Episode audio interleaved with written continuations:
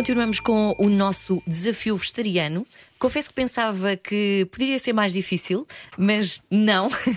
muito fácil. Uh, receitas práticas, fáceis de fazer e muito económicas é aquilo que a Elisa Nair nos tem trazido nas últimas semanas. E vamos para mais uma sugestão.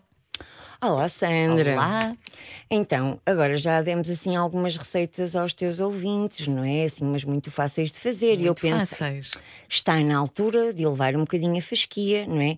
Já começamos a apresentar o nosso amigo seitan, que substitui muito bem a carne no strogonoff, Uhum. ok? Logo assim para agitar as águas, mas não podemos discriminar o amigo tofu, não é? que é o que nós utilizamos essencialmente para substituir eh, o que faria de, de peixe nas receitas tradicionais. E eh, temos falado também do que é que as crianças gostam, o que é que não gostam. Eu pensei logo, panadinhos. Tudo o que seja panado costuma ser um sucesso.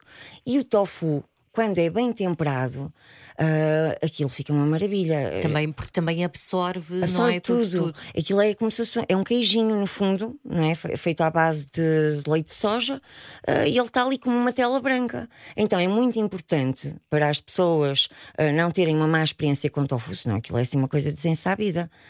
Criar textura, lume forte no máximo, quando é assim só para grelhar, no máximo, para tostar um bocadinho, muito sumo de limão, alho em pó, sal e pimenta, grelhado no dia a dia. Para Foi o que me panar- faltou nas experiências é isso, anteriores. é isso, tem que se criar essa textura. Para panar, o que é que fazemos? Fazemos uma marinada com limão. O limão é o melhor amigo do tofu também. Com bastante limão, pimenta, sal, essas coisas. E aqui a novidade é que introduzimos a alga nori, que é aquela alga que se usa para fazer o sushi. Então podemos cortar assim uns bocadinhos já para temperar e o tofu já vai ganhando aquele sabor a mar. Hum? Depois fazemos um polmezinho que pode ser também com a farinha de grão de bico, que já usamos para as pataniscas, fazer ali um polmezinho de ovo batido E com água com gás. que pode ser com água com gás para ficar melhor, e é só passar lá o tofu. Cortamos ainda uma folhinha de alganori, por exemplo, se forem filete do mesmo tamanho, se forem tamanhos de, de dedinhos, cortamos assim a, a alganori do mesmo tamanho. Passamos no polme, passamos no pão rolado, frita-se, escorre, vá lá. Com um arrozinho, pode ser de feijão. Pronto. Já comia. Olha, e fica a um euro e meio a dose. Fica, pode ficar, não é? Isto é um cálculo médio, mas bem bom. É bem bom e mais uma receita económica. E rápida. Mas e entretanto, vem aí a Páscoa. E já, e já se complica, não é? Não vamos, já não vamos apresentar, se calhar, uns panadinhos de tofu. Precisamos de coisas mais elaboradas. Sim, mas olha, mantemos a mesma ideia. Ah, nós queremos facilitar a vida às pessoas e, portanto, e manter a tradição. Não temos que mudar muita coisa. Nós até vamos fazer um, workshop que fazemos sempre antes das épocas especiais ah, para quem precisa de ver ou para quem gosta de ver.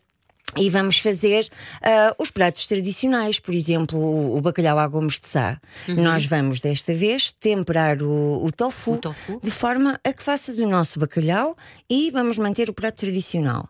Igual para o assado, em vez de ser um lombo disto ou daquilo, fazemos com um lombo de seitã.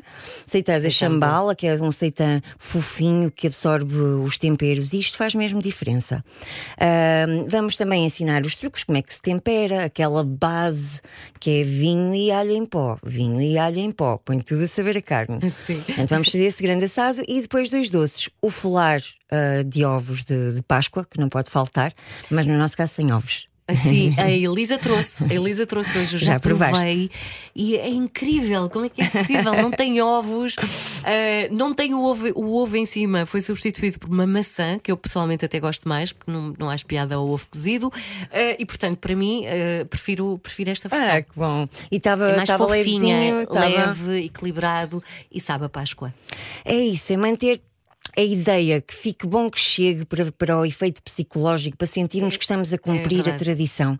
E depois também os ovos moles, que fazemos os doces, eu neste caso vou fazer com, com massa folhada, uns folhadinhos, ah, com, ah, onde os nossos ovos são uma abóbora. Também, a Elisa também trouxe, e eu também já provei e está delicioso. É uma perdição, não é? É um Para problema. mim, um bocadinho doce demais, menos açúcar. É, mas esses doces tradicionais costumam ser assim, bem doces. Bem doces. Mas depois a pessoa em casa pode fazer com menos. Eu dou essas dicas todas. Portanto, no próximo sábado, dia 1, temos o workshop. O workshop aqui em Lisboa? É, só que as, as vagas são limitadas, Uhum. uh, porque tem mesmo que ser. Ahm, mas quem puder, quem precisar, ahm, pode contar connosco. É uma tarde bem passada ali no restaurante Origem, no Espaço Moreiras. Uhum. O link de inscrição está na bio do nosso Instagram, Desafio Vegetariano PT. Ahm, e quem não puder, porque o país é muito grande e as pessoas não vão deslocar-se a Lisboa, não há problema nenhum.